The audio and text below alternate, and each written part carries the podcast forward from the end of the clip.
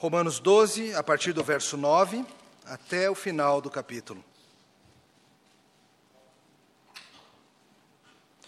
Duas semanas atrás, pastor Mateus começou a tratar da questão de como a vida do corpo se mostra em serviço mútuo, se mostra no uso dos dons dados por Deus para crescimento e serviço mútuo. E hoje o apóstolo continua no seu pensamento e vai nos mostrar como é que o amor cumpre todas essas coisas e como é que o amor deve funcionar no contexto do corpo de Cristo.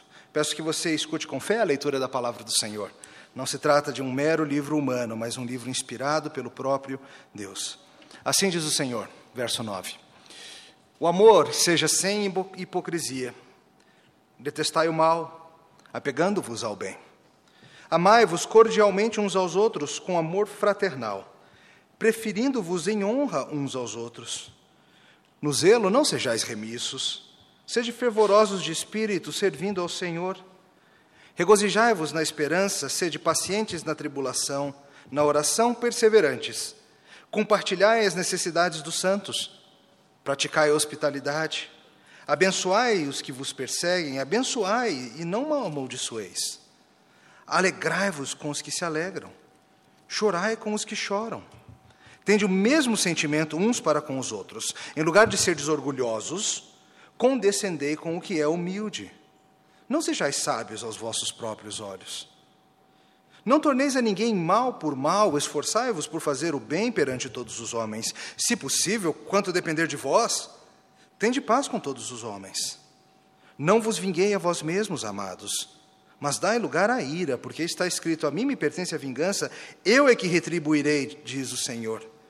Pelo contrário, se o teu inimigo tiver fome, dá-lhe de comer. Se tiver sede, dá-lhe de beber. Porque fazendo isso, amontoarás brasas vivas sobre a sua cabeça. Não te deixes vencer do mal, mas vence o mal com o bem. Até aqui a palavra de Deus. Vamos orar. Obrigado, Senhor, pela carta de Paulo aos Romanos e porque ela é tão útil, tão importante, tão preciosa para a tua igreja. Nós pedimos que, em particular, o Senhor use essa porção de hoje para abençoar esse povo em particular reunido nesse lugar.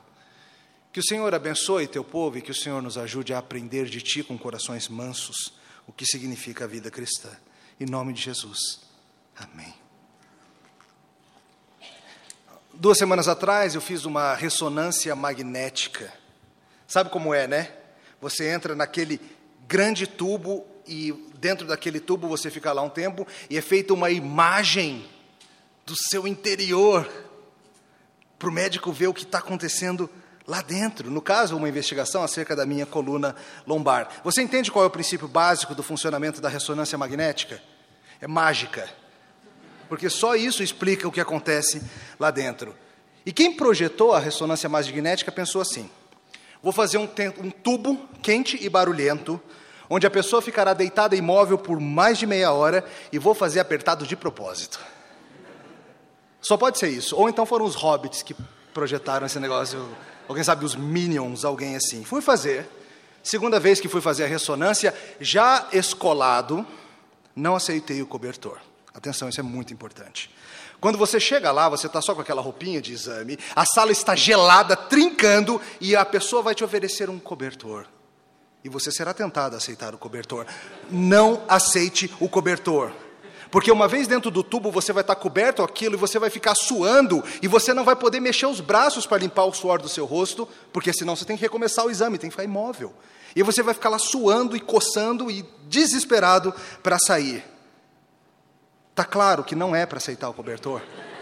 Não aceite isso. E você deita e eu, tu, a, a, maca está fora do tubo, e a pessoa fala: tudo pronto? Tudo pronto. E vai começando a te deslizar para dentro daquele tubo. Eu que tenho ossos largos, eu fui começando a me sentir apertado. Você entra e os seus braços são comprimidos e você vai raspando o nariz, aquele negócio a poucos centímetros do seu nariz. E se eu fosse uma pessoa dada a pânico, eu teria sentido pânico. Como eu não sou, tenho que arrumar outro nome para o que eu senti naqueles instantes. Gente, só a vergonha de pedir para parar foi mais forte do que o medo naquele momento. Aguentei, vamos lá, vamos lá, coragem, vamos para dentro. E aí, como é que passa o tempo imóvel? Não pode mexer naquele negócio aqui, apertado, quente. Oração, cantarinos, tentar lembrar de cabeça a história de todos os campeões de Fórmula 1, ano a ano, equipe, piloto, tentar lembrar coisas para ocupar o seu tempo. Passam-se 10 minutos lá dentro e eu, legal, está indo bem, está avançando o tempo, e a minha mão esquerda começa a tremer. E a minha mão esquerda começa a tremer de um jeito esquisito, tremer muito, e eu começo a identificar que a fonte do tremor é o meu dedo anelar. E aí eu lembro que eu não lembro de ter tirado a aliança. Apesar dos sinais lá na sala de troca dizendo retire todo objeto de metal antes de entrar. Ressonância magnética. Pronto, pensei, vai pocar.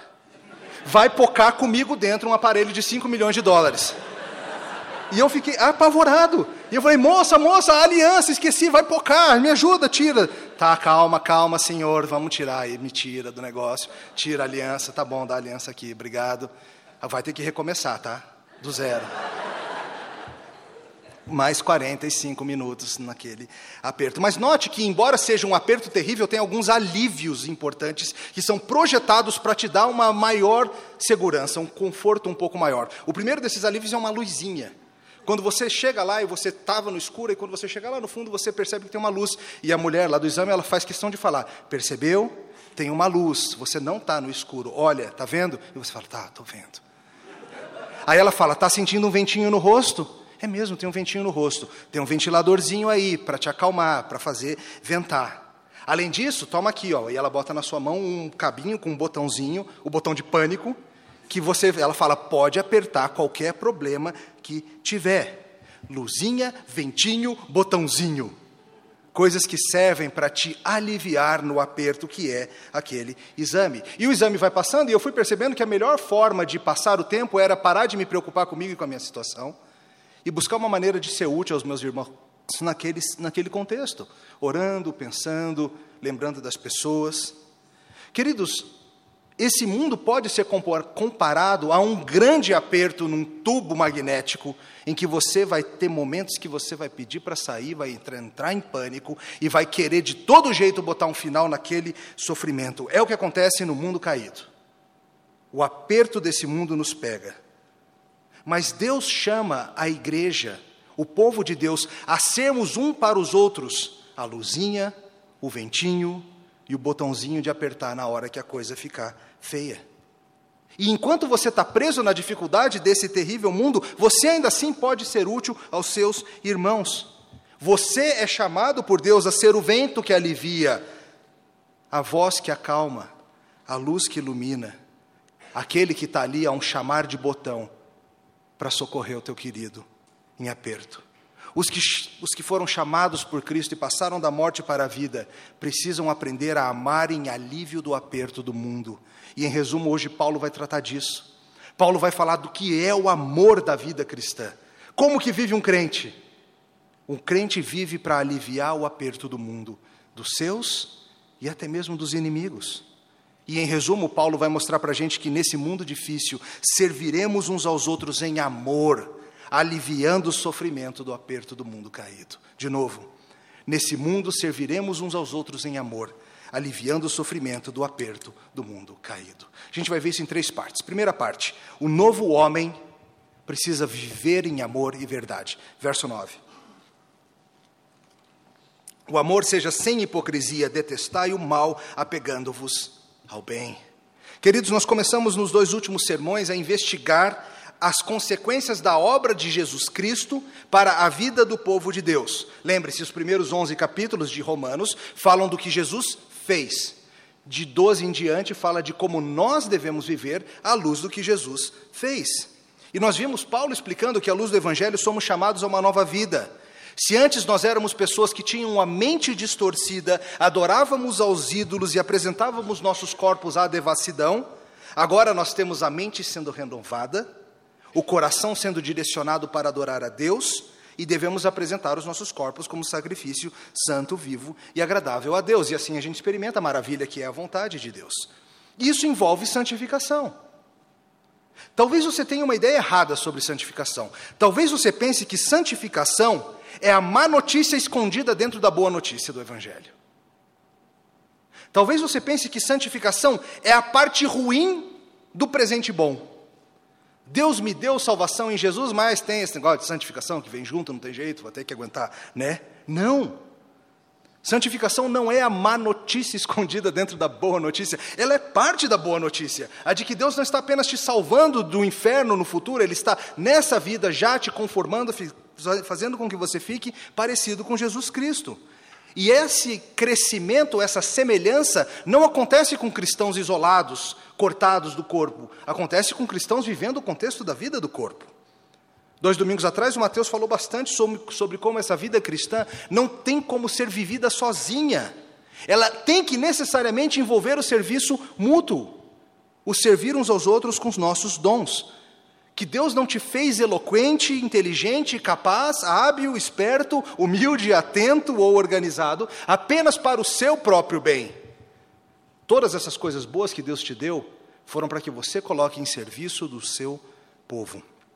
E agora Paulo vai terminar essa sessão falando sobre o amor, falando sobre como esses movimentos de serviço mútuo servem para nos livrar desse aperto que é esse mundo, para aliviar, para acalmar, para dar esperança.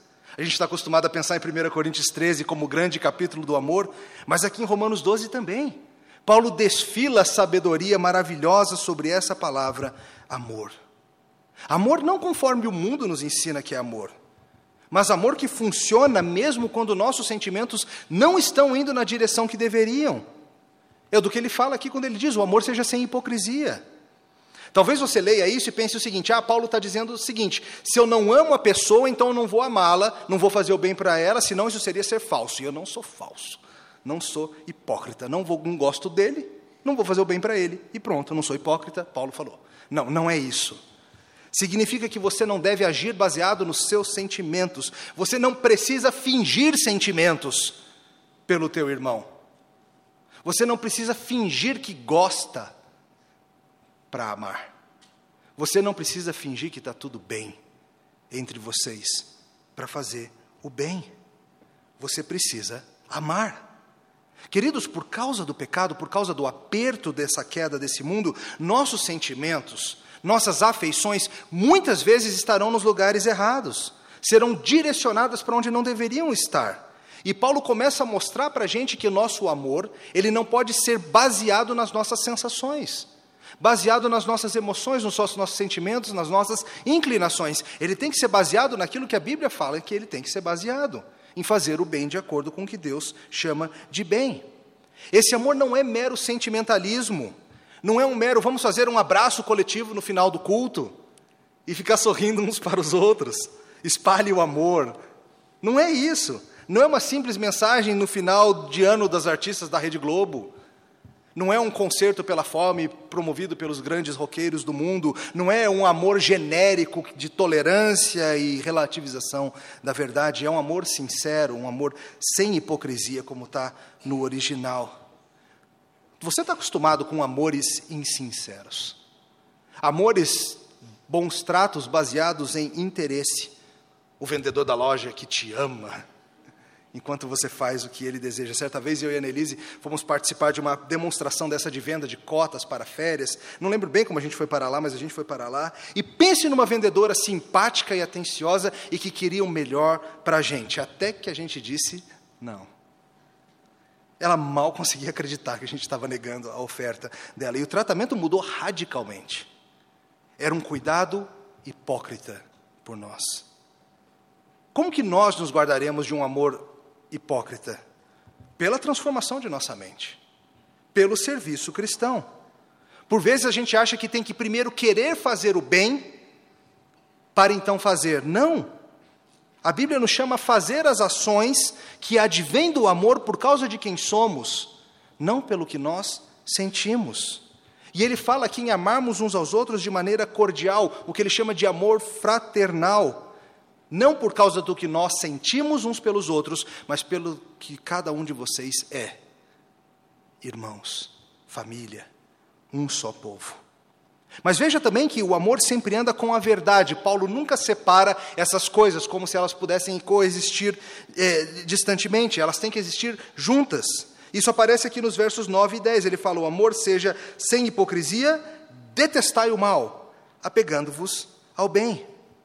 É engraçado que Paulo fala, ame, E em seguida o que ele fala? Deteste.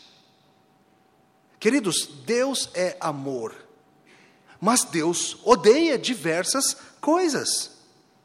Amor bíblico não é um amor sem pensar, não é um amor sem reflexão, não é um amor que aceita absolutamente todas as coisas. Ele fala: deteste o mal e apegue-se ao bem. Isso é amor andando junto com verdade. Amor bíblico não é amar, amar a tudo de maneira relativista, é um amor baseado no que é certo. Queridos, quantas vezes nosso amor é hipócrita, mentiroso, justamente porque fazemos o que é mal para os outros ao invés daquilo que é bom. Exemplo, duas semanas atrás estudamos no nosso grupo familiar sobre como nós facilmente utilizamos a língua para a destruição dos nossos irmãos, a língua que nos foi dada para louvar a Deus e para produzir bênção. Mas nós falamos que amamos nossos irmãos e utilizamos a língua para matar e ferir. Esse é o primeiro ponto. Se você é parte do povo de Deus, você precisa amar o povo de Deus, mesmo que você não goste do povo de Deus. Você precisa amar. E eu te pergunto: você ama o povo de Deus? Você ama o povo por quem Cristo morreu? O povo a quem Deus está tratando, santificando e limpando? Ou você prefere se apegar ao que é perverso, aos amores ruins e rebeldes? O chamado bíblico começa com uma vida cristã em verdade e amor.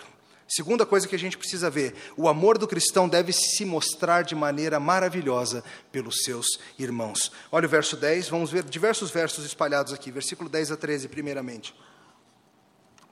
Amai-vos cordialmente uns aos outros com amor fraternal, preferindo-vos em honra uns aos outros. No zelo não sejais remissos, sede fervorosos de espírito, servindo ao Senhor.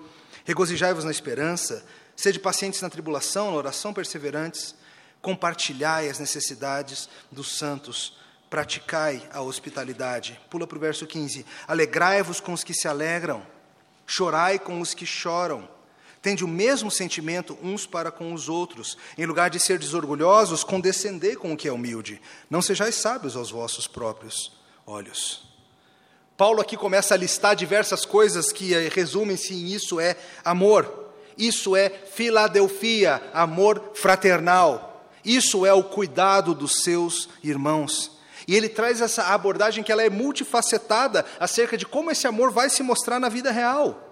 Como que na prática você vai servir de ventinho, de luzinha e de botãozinho. Como que você na vida real vai de fato trazer alívio aos que passam pelo aperto desse mundo. E veja que ele começa dizendo que o amor verdadeiro envolve cordialidade. O amor verdadeiro envolve preferirmos em honra uns aos outros. Do que, que ele está falando? Ele está falando do seguinte: a vida na comunidade cristã não pode ser como é, por exemplo, a vida no ambiente corporativo, onde o outro é útil se ele puder me servir e fazer com que eu cresça em honra. O outro vale para mim à medida que ele me serve. Paulo está dizendo que o objetivo da vida no povo de Deus não é a minha própria honra, é a sua é vivermos de maneira tal que no contexto, na caminhada, nós elevemos os nossos irmãos. Nós não estejamos preocupados em quão alto ficaremos, mas estejamos preocupados em fazer com que o outro esteja alto. É no amor de Cristo fazermos com que os outros cresçam e os outros sejam reconhecidos. Você pode abandonar a sua luta por reconhecimento. Lute para que o seu irmão seja honrado e reconhecido e deixa que outro se preocupe com a tua honra. A nossa ambição no corpo de Cristo não pode ser uma de nos destacarmos, mas de destacar o outro. Alguns de vocês têm enorme capacidade de perceber quando alguém está precisando de ajuda, isso é um dom dado por Deus. E alguns de vocês têm capacidade de perceber as áreas em que as pessoas estão se esforçando, encoraje-as nisso, como diz o Dr. James Boyce. Não espere, não fique esperando as pessoas reconhecerem a tua contribuição e te elogiarem. Seja você alerta para reconhecer e honrar a contribuição que os outros fazem. Queridos, nós somos muito tímidos com esse tipo de coisa. A gente não quer falar para a pessoa que ajudou com as crianças, com a pessoa que ajudou dando uma aula, a pessoa que ajudou na música, a pessoa que fez algo tão bem feito. A gente fica assim: ah, não vou falar nada, não. A gente só vou falar se ela não fizer bem feito. Mas preferir o outro em honra envolve agradecer e honrar e servir e elevar o seu irmão.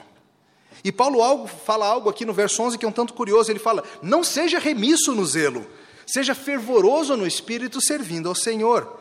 Tem algumas coisas nessa vida que nós não precisamos ser comedidos. Chocolate você tem que ser comedido. Costelinha você tem que ser comedido. Exercício você tem que ser comedido. No zelo, na piedade, no amor, você não precisa ser comedido. Vá em frente.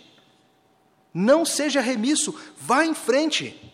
Moderação não é uma virtude em todas as coisas, moderação não se aplica ao amor cristão. Em amor a, Cristo e no amor que flui dele para com nossos irmãos, tenhamos zelo, zelo com entendimento. A vida cristã, a imitação de Cristo não é feita com apatia, queridos. Ela envolve uma profunda paixão pelo nosso Redentor que vai esparramar e espirrar para todo lado. Seja fervoroso no espírito e sirva ao teu Senhor. A ideia bíblica aqui de fervor no espírito é de um pote ou uma panela que está no fogo e está borbulhando. Isso é o fervor. Está borbulhando por causa do fogo do amor de Cristo. O nosso fervor no Espírito Santo deve servir para servirmos a Deus. É a munição para nosso amor. Tantas vezes, na verdade, a gente ouve falar de fervor no Espírito e é entendido de forma errada. As pessoas acham que fervor no espírito é falar em línguas, que fervor no espírito é ter visões, é passar madrugada na montanha de joelhos. Querido, fervor no espírito, segundo Paulo, é o quê? Amar o teu irmão, servir ao teu irmão, desgastar a tua vida em prol daquele que está do teu lado. Isso é ser fervoroso, isso é borbulhar. Isso é borbulhar pelo Senhor. É estranho se você for olhar a história da igreja, você vai ver as figuras chamadas pais do deserto, homens que se isolavam do ponto de, do povo de Deus, saíam das cidades e iam morar no deserto, porque diziam: estamos buscando santidade, estamos buscando fervor, estou indo morar no deserto. Não é assim que você cresce em fervor. Percebe o problema?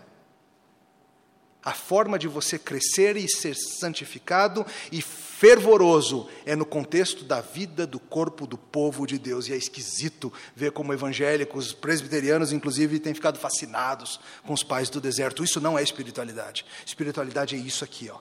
Viver com o povo de Deus, se gastando, se, se envolvendo, sofrendo, rindo, chorando, borbulhando e servindo de luzinha, ventinho e botãozinho, uns para os outros.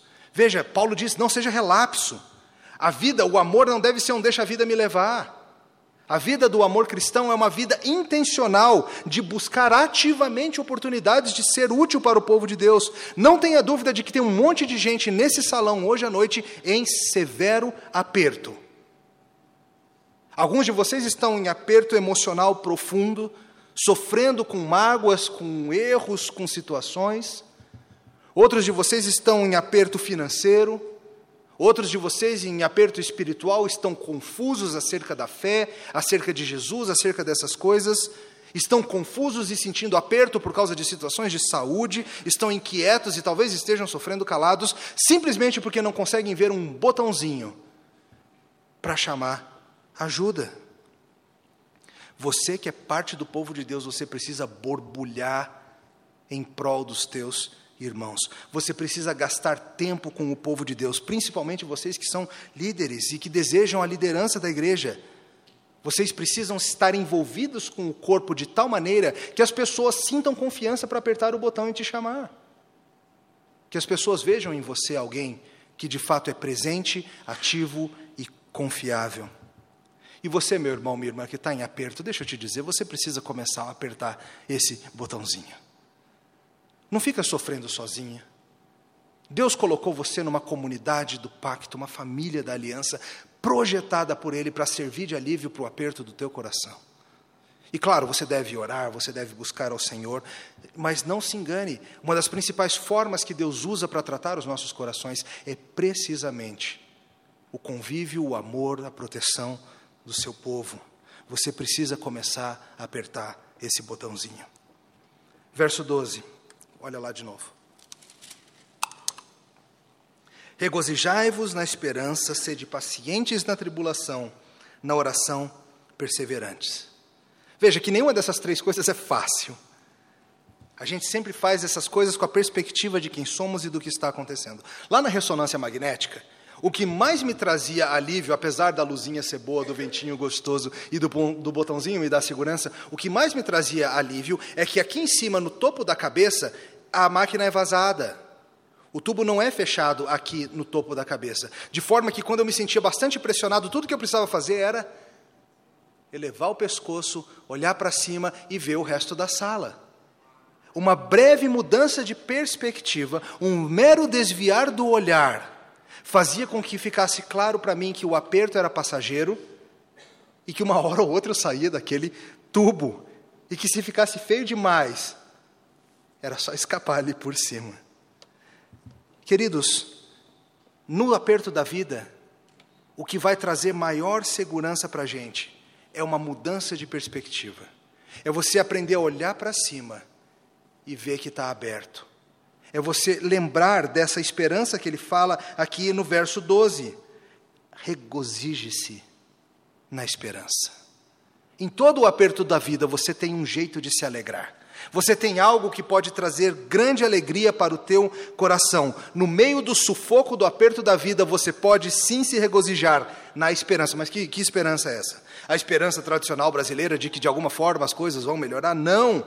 A esperança bíblica de que o Senhor Jesus está fazendo todas as coisas novas, de que o Senhor Jesus não tardará Paulo fala a Tito sobre a bendita esperança que eles têm, que é a manifestação da glória do nosso grande Deus e Salvador, Jesus Cristo. Você pode, quando a vida apertar, elevar os seus olhos, parar de olhar para a situação e se lembrar da tua bendita esperança, do retorno, da salvação, da manifestação do teu Senhor Jesus Cristo. E isso vai te levar a ser mais paciente na tribulação. Quando apertava, quando ficava feio, eu olhava para cima e lembrava: calma só um pouquinho mais. Dá para aguentar. Eu ganhava alguns minutos de refrigério dentro da ressonância todas as vezes que eu olhava para trás.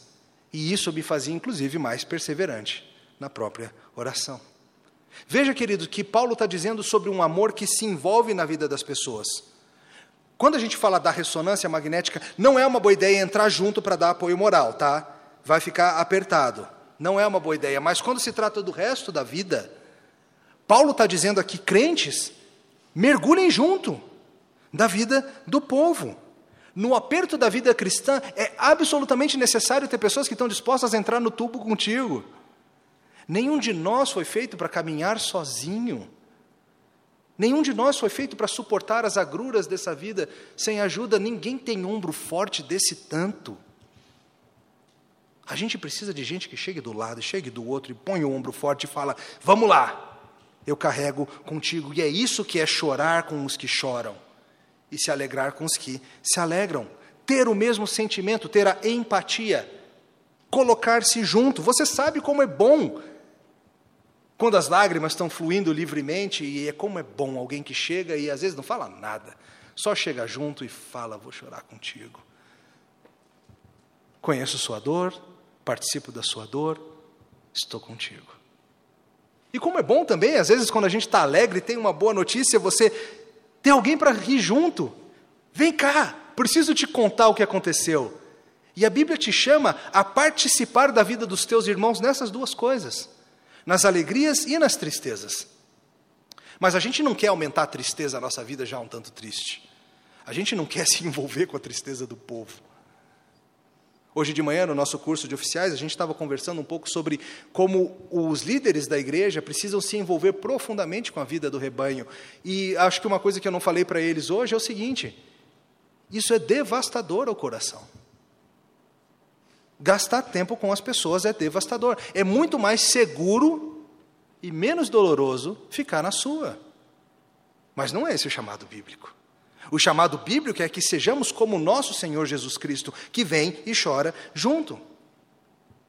E estranhamente, às vezes é difícil a gente se alegrar com o que se alegra, não é verdade? Quando o teu amigo passa naquele concurso que você está tentando passar, e sai o nome dele na lista e o seu não saiu junto, e você fala assim: ah, que legal, parabéns. E você quer se alegrar com quem se alegra, ou seja qual for a boa notícia que você não consegue ter, mas alguém tem. E Paulo fala que a chave para a gente conseguir fazer isso é, que, é ter a mesma forma de pensar. Ele está ecoando aqui aquele ensino maravilhoso lá de Filipenses capítulo 2, quando ele explicou para a gente que a nossa maneira de pensar em união, ela só vai acontecer se nós estivermos primeiro imitando a forma de pensar do nosso Senhor Jesus Cristo. Lembre-se de Jesus, existindo como Deus, na sua glória perfeita, na sua bênção eterna, no relacionamento maravilhoso das três pessoas da Trindade. Ele não tem o seu próprio interesse em primeiro lugar, mas ele toma forma de servo e ele habita entre nós com sua glória velada. E Paulo fala: pensem que nem ele pensou. Sofrimento encarnacional, vida compartilhada encarnacional. Você vai se alegrar e se chorar com os que choram, à medida que você entende que foi isso que o teu Senhor fez por você, quando ele andou sobre esse mundo. E por isso que Paulo fala, Paulo fala não seja orgulhoso, seja condescendente com o humilde. A ideia de Paulo é a seguinte: pode ser que alguns de nós, por estarmos em posição privilegiada, seja financeiramente, seja intelectualmente, seja academicamente, seja o mente que você quiser. Alguns de nós poderíamos olhar para o resto do grupo e falar assim: é, então, né, vou ficar com a minha turma aqui. Seja por beleza física, seja por habilidade esportiva, seja por QI. O cristão não pode ser aquele que não se associa com o resto do grupo. Nas nossas escolas a gente tem isso. O grupo dos nerds, o grupo das riquinhas, o grupo dos atletas, o cristão não pode ser alguém dado a esse tipo de coisa. O cristão tem que ser alguém que, como o seu mestre, se associava com todo tipo de pessoa, alguém que transita livremente com os diferentes grupos, porque isso é vida cristã, isso é vida em imitação a Cristo, isso é amar cordialmente os seus irmãos. Paulo, em tudo isso, não está dando um mandamento do nada, ele está fazendo um eco do amor do próprio Senhor Jesus Cristo, porque Jesus é tudo isso por nós. Jesus se alegra com os que se alegram, ao ponto de transformar água em vinho para a festa não parar, para a festa de casamento lá em Caná não parar. Jesus chora com os que choram, a ponto de lá, quando morre Lázaro, ele derramar lágrima junto com a turma, mesmo sabendo o que ele ia fazer. Mas ele chora junto. Ele prefere os outros em amor, ele condescende conosco, se associando com os humildes e pequenos desse mundo. Ele detesta o mal, ele se apega ao bem, ele é paciente na tribulação, perseverante em oração, fervoroso no espírito e ele ama os seus irmãos cordialmente. O chamado de Paulo é para que você imite Jesus Cristo em amor para com teus irmãos. Esse é o segundo ponto. Tá, mas e quanto àqueles que não são o grupo da igreja? Como que esse amor vai se mostrar para aqueles que não são a turma da igreja, os membros, ou aqueles de outras igrejas que frequentam sempre, ou o pessoal da federação? Como que esse amor vai se mostrar para aqueles que eu nem conheço? E aqui Paulo trata do nosso terceiro ponto: o amor do cristão deve se mostrar também pelos estranhos e até mesmo para com os inimigos. Vamos ver alguns versos, olha o verso 14. Abençoai os que vos perseguem, abençoai e não amaldiçoeis. Verso 17: Não torneis a ninguém mal por mal, esforçai-vos por fazer o bem perante todos os homens. Se possível, quanto depender de vós, tende paz com todos os homens. Não vos vingueis a vós mesmos, amados, mas dai lugar à ira, porque está escrito: A mim me pertence a vingança, eu que retribuirei, diz o Senhor. Pelo contrário, se o teu inimigo tiver fome, dá-lhe de comer. Se tiver sede, dá-lhe de beber, porque fazendo isto amontoarás brasas vivas sobre a sua cabeça. Não te deixes vencer do mal, mas vence o mal com o bem. No meio dessas instruções sobre amor, Paulo fala também de algo um tanto desconfortável para a gente, sobre como nós devemos tratar aqueles que não são a família da fé. Paulo traz aqui algumas ideias que são um tanto esquisitas para o nosso tempo individualista. Uma coisa é compartilhar a necessidade dos santos, que eu já conheço, mostrar hospitalidade para os santos. Outra coisa é para essa turma que eu nem conheço. Veja, queridos, hospitalidade envolve muitas coisas que fazemos. Não somente receber alguém na sua casa, mas também dar uma carona, preferir passar um tempo com aquele que está chegando que ninguém conhece, do que com seu grupo de amigos, levar uma pessoa para almoçar na sua casa. É muito mais do que simplesmente abrir a casa para alguém dormir. Se a gente tem Filadelfia, que ele falou antes, o amor por irmãos, aqui hospitalidade, a palavra é literalmente amor por estranhos. Filoxenia, amor por estranhos. E não é estranho no sentido de, ó, oh, que cara estranho, olha o cabelo dele, não é isso. É estranho no sentido de alguém que eu não conheço. A Bíblia te chama a amar as pessoas que você sequer conhece. Você já passou pela estranha sensação de conversar com um primo que você não sabia que existe? Acontece às vezes, quem tem muito primo. Um dia você conhece um primo que é filho do tio do, do seu avô, e você conhece aquele primo e você fala: Uau, você é meu primo. Temos 40 anos e nunca havíamos conversado. Assim é na família do Senhor. A família do Senhor é gigantesca. Envolve gente de toda a terra. E você não conhece a grande maioria dos seus primos. Mas Deus, de vez em quando, vai trazer um primo aqui ou acolá para você encontrar. E Ele espera que você mostre hospitalidade, que você mostre amor. Em particular, na situação de que Paulo está falando, a gente está falando de um tempo em que viajantes passavam por maus bocados. Não é que nem hoje que você pode achar em qualquer cidade hotéis, pousadinhas baratas, onde quer que você esteja. Tinha sim pousadas, estalagens, mas geralmente lugares complicados e perigosos para o bolso e para o coração de um cristão. Mas não é apenas com estranhos que a gente deve mostrar amor. Paulo está dizendo aqui, ele assume que perseguição e inimizade são parte da vida da igreja. Ele está assumindo que vai ter gente que não vai gostar do povo de Deus.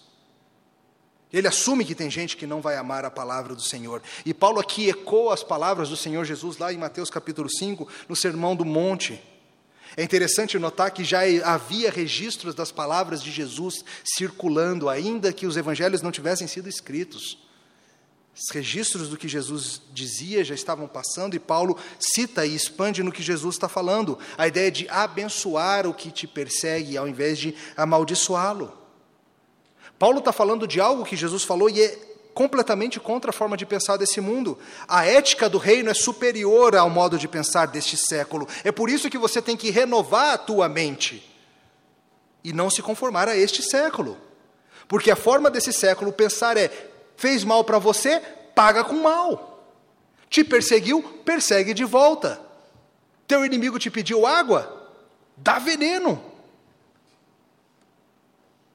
ou qualquer coisa parecida. E assim por diante. Mas Paulo está dizendo o seguinte: a igreja, quando perseguida, não deve perseguir de volta. A gente pode até falar, eu concordo com toda essa parte do amor pelo povo de Deus, mas essa parte do amor pelos inimigos, isso é esquisito demais. Mas Paulo está dizendo o seguinte: você não tem direito de buscar ser você o vingador do mal. Você não tem esse direito, essa prerrogativa. Batman é bacana, a gente gosta do Batman. Mas não pode ser o Batman. Não pode. Não pode você tomar nas suas mãos as rédeas da justiça e rondar a cidade dando surra em bandido. Não pode. Não pode você ser o próprio instrumento de retaliação.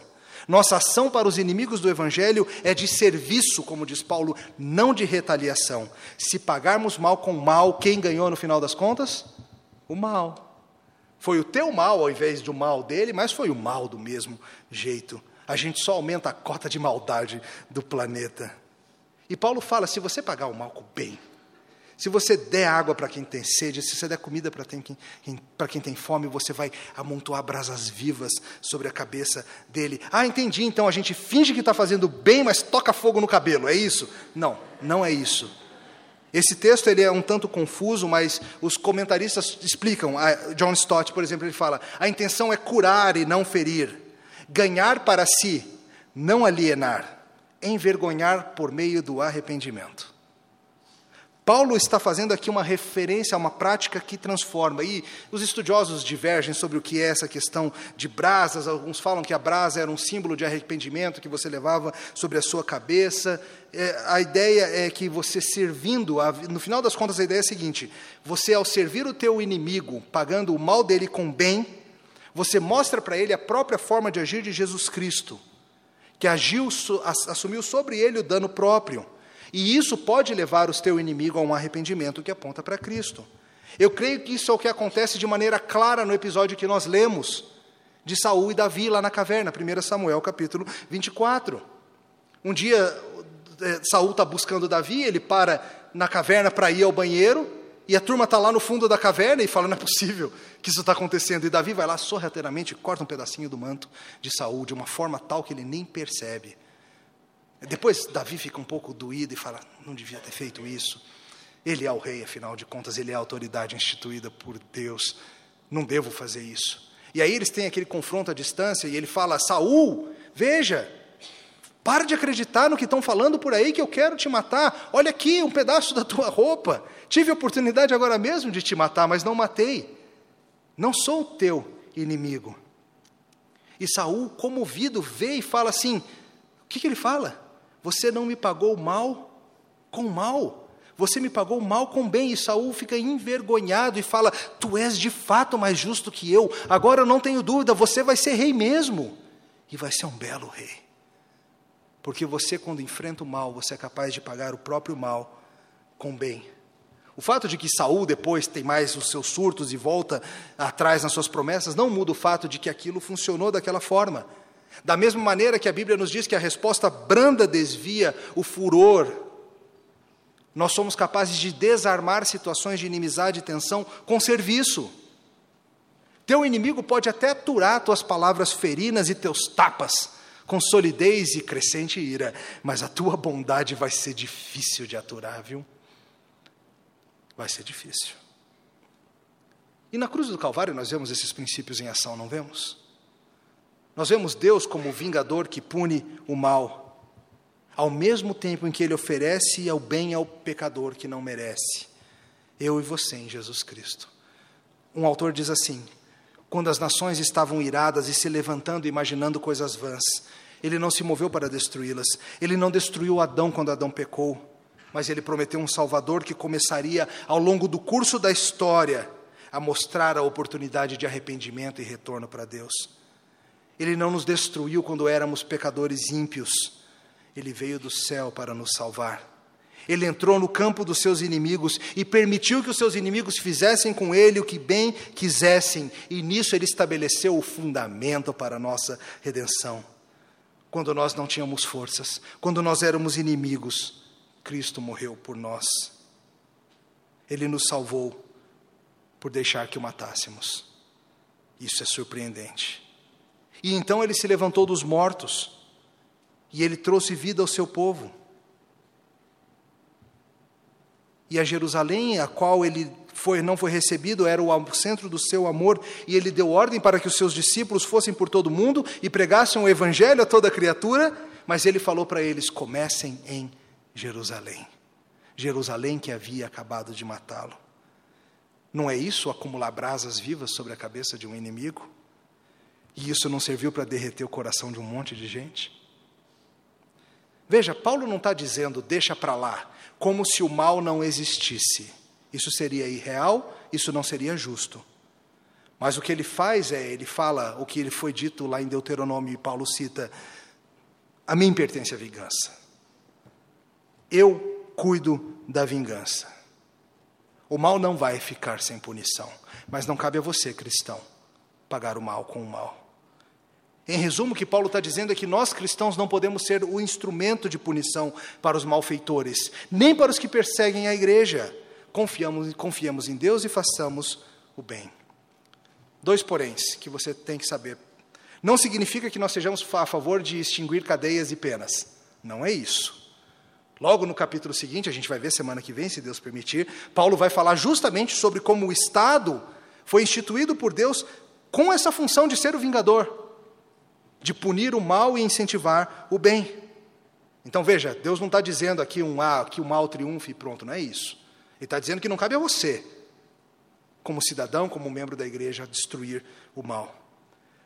Tampouco significa, esse é o segundo porém, que nós não tenhamos direito de autodefesa, ou que esteja extinta a nossa obrigação por defender nossa família de malfeitores ou dos que perseguem o Evangelho. O que ele está dizendo é o seguinte: nós podemos, ao mesmo tempo, orar pela conversão dos membros do Estado Islâmico e orarmos pedindo a Deus que esmague o mal, que as autoridades competentes destruam o perverso. Ao mesmo tempo em que você pode oferecer água a um terrorista sedento, não significa deixar de ligar para a polícia. Essas coisas andam juntas.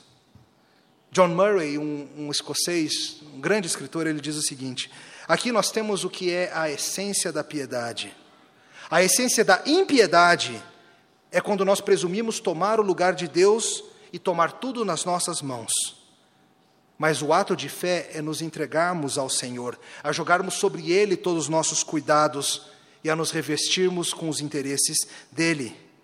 A respeito da situação aqui, os erros daqueles que fazem e dos quais somos vítimas, andar com fé é reconhecer que Deus é juiz e deixar a vingança e a execução e a retribuição para Ele.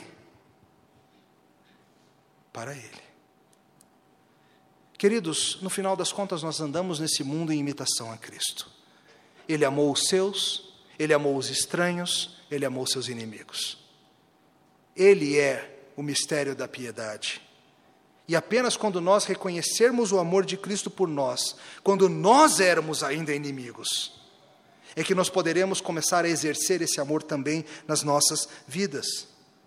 O novo homem precisa encarar esse mundo de um jeito novo não pagando o mal com o mal, mas buscando viver em paz com todos os homens, e Paulo reconhece que tem situação que não tem como isso acontecer, talvez seja melhor ir cada um para o seu lado, mas enquanto possível, no que depender de você, você tem que buscar viver em paz com todos, não se vingando, vivendo como Cristo viveu, amando como Cristo amou. Amor cristão andando junto com verdade cristão, cristã são o que esse mundo precisa. O aperto desse mundo se mostra todos os dias nos teus colegas de trabalho, nos teus colegas de escola, na tua família, nos que estão perto de você e naqueles que cruzam teu caminho. Todos estão no aperto desse mundo, mas você tem o que pode trazer alívio de verdade.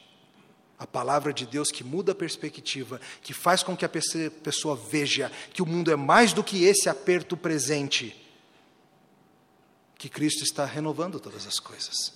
E por meio do teu amor e das tuas ações, você servirá de luzinha, ventinho e botãozinho de ajuda para mostrar para essa pessoa que o auxílio é real, que o aperto vai passar, que logo chega a hora de encontrá-lo. Amém. Te louvamos, Senhor, porque fizeste perfeita todas as coisas e nos amaste quando ainda éramos inimigos, como diz a tua santa palavra. Confessamos, Senhor, que estamos longe deste amor em ação. Confessamos que somos relapsos em amar nossos irmãos, somos lentos a amar nossos inimigos,